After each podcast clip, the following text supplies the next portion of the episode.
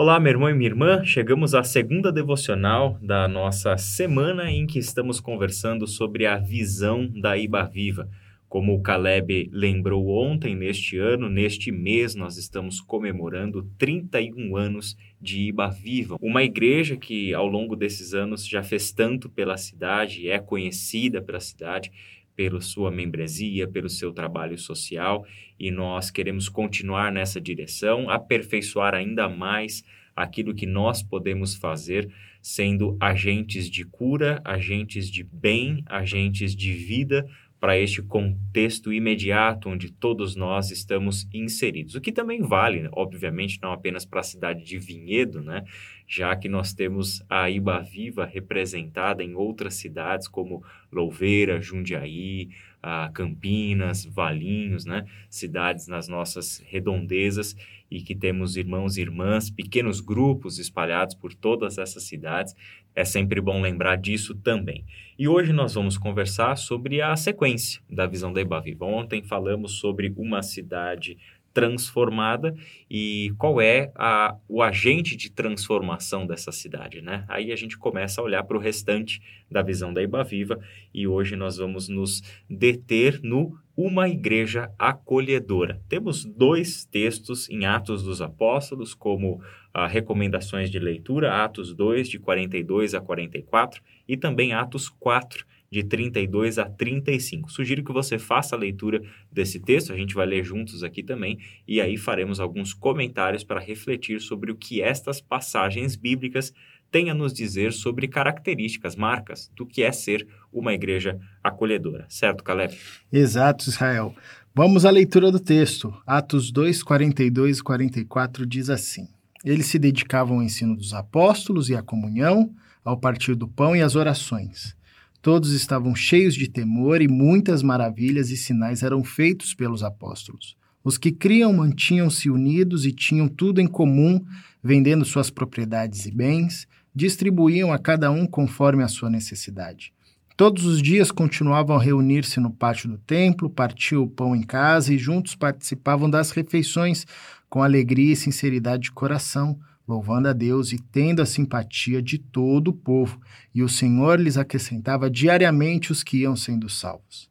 O segundo texto, que é Atos 4, 32 a 35, diz assim: Da multidão dos que creram, uma era a mente e um coração, ninguém considerava unicamente sua coisa alguma que possuísse, mas compartilhavam tudo o que tinham. Com grande poder, os apóstolos continuavam a testemunhar da ressurreição do Senhor Jesus e grandiosa graça estava sobre todos eles.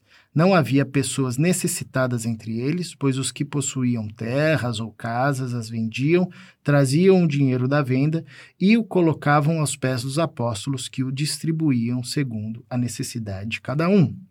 Israel, quando a gente falou sobre uma cidade transformada, e aí a gente deu um, um voo de helicóptero aí em toda a Bíblia, né? Vendo a lógica da cidade, a lógica do reino de Deus, né? Talvez é, alguém se perguntou, nossa, mas é um desafio gigantesco, né? Uhum. Como é que a gente faz isso aqui?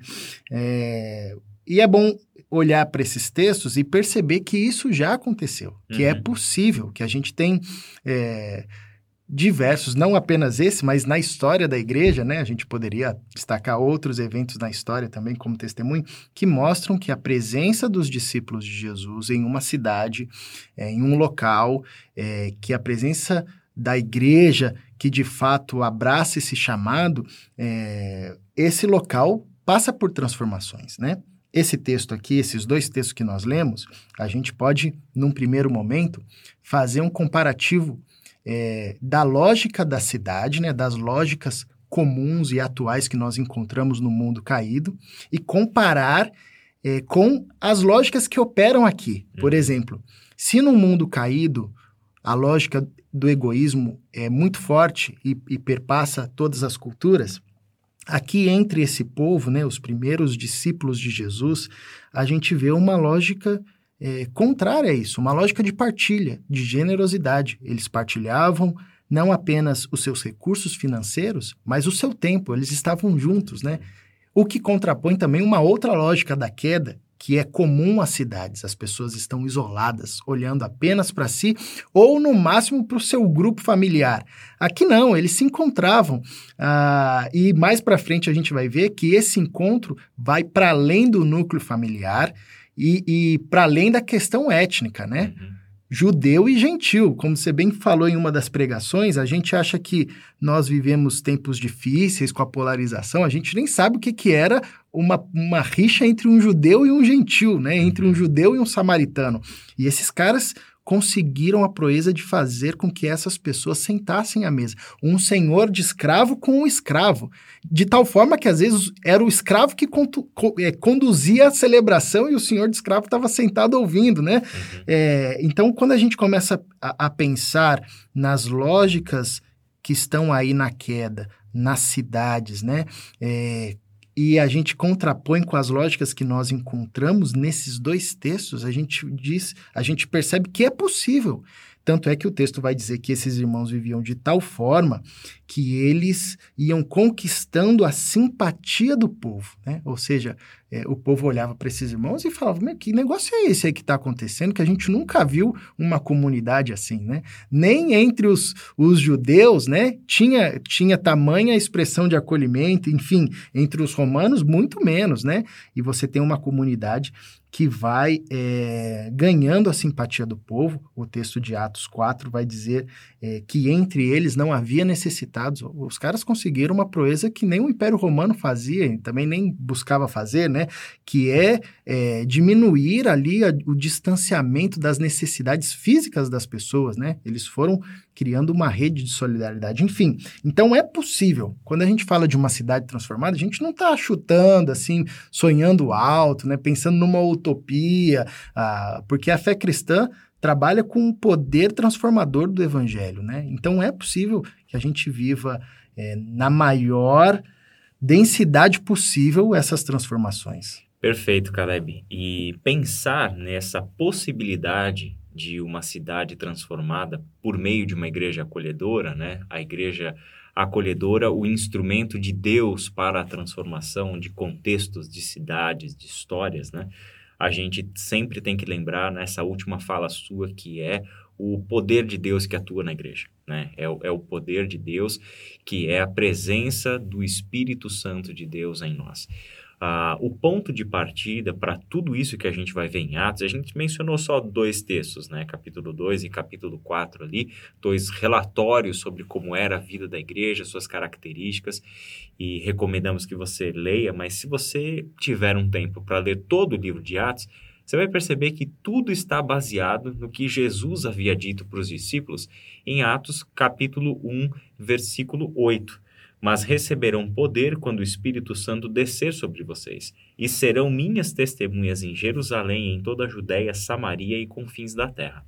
É absurdo e é muito grande pensar na missão da igreja na cidade quando a gente pensa que a nossa missão, como igreja, como comunidade, é transformar o mundo.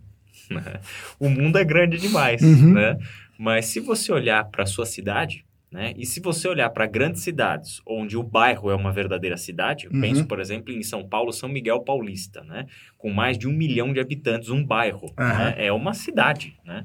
Então, você está falando ali de contextos em que nós podemos olhar até mesmo para bairros. Né? É a presença daquela comunidade, naquele local. Né? Uh, e a gente precisa sempre lembrar que Cristo é o Senhor da igreja e o Espírito Santo não está restrito a nós. O Espírito Santo de Deus está nos discípulos de Jesus em tudo quanto é lugar do mundo, para uhum. muito além daquilo que a gente consegue enxergar Sim. e a gente consegue imaginar. E esse texto de Atos 1,8 fala sobre a orientação da missão da igreja. E é interessante que a orientação é geográfica né? Ele está falando de espaços e Sim. esses espaços mencionam as suas cidades, né? Jerusalém, né? Um espaço maior, Judéia, né? Um espaço mais distante, Samaria uhum. e até os confins da terra. Que lendo o livro de Atos a gente vai perceber que são as cidades do Império Romano até que se chegue de fato na cidade de Roma, Sim. que é como termina o livro de Atos. Pensar nos espaços é pensar justamente nas características de cada uma dessas cidades. Né? Então, Jerusalém e Judéia têm os seus próprios valores de, de, de, pensamento, morais, religião e assim por diante, política, economia, meios de produção e assim por diante. Né?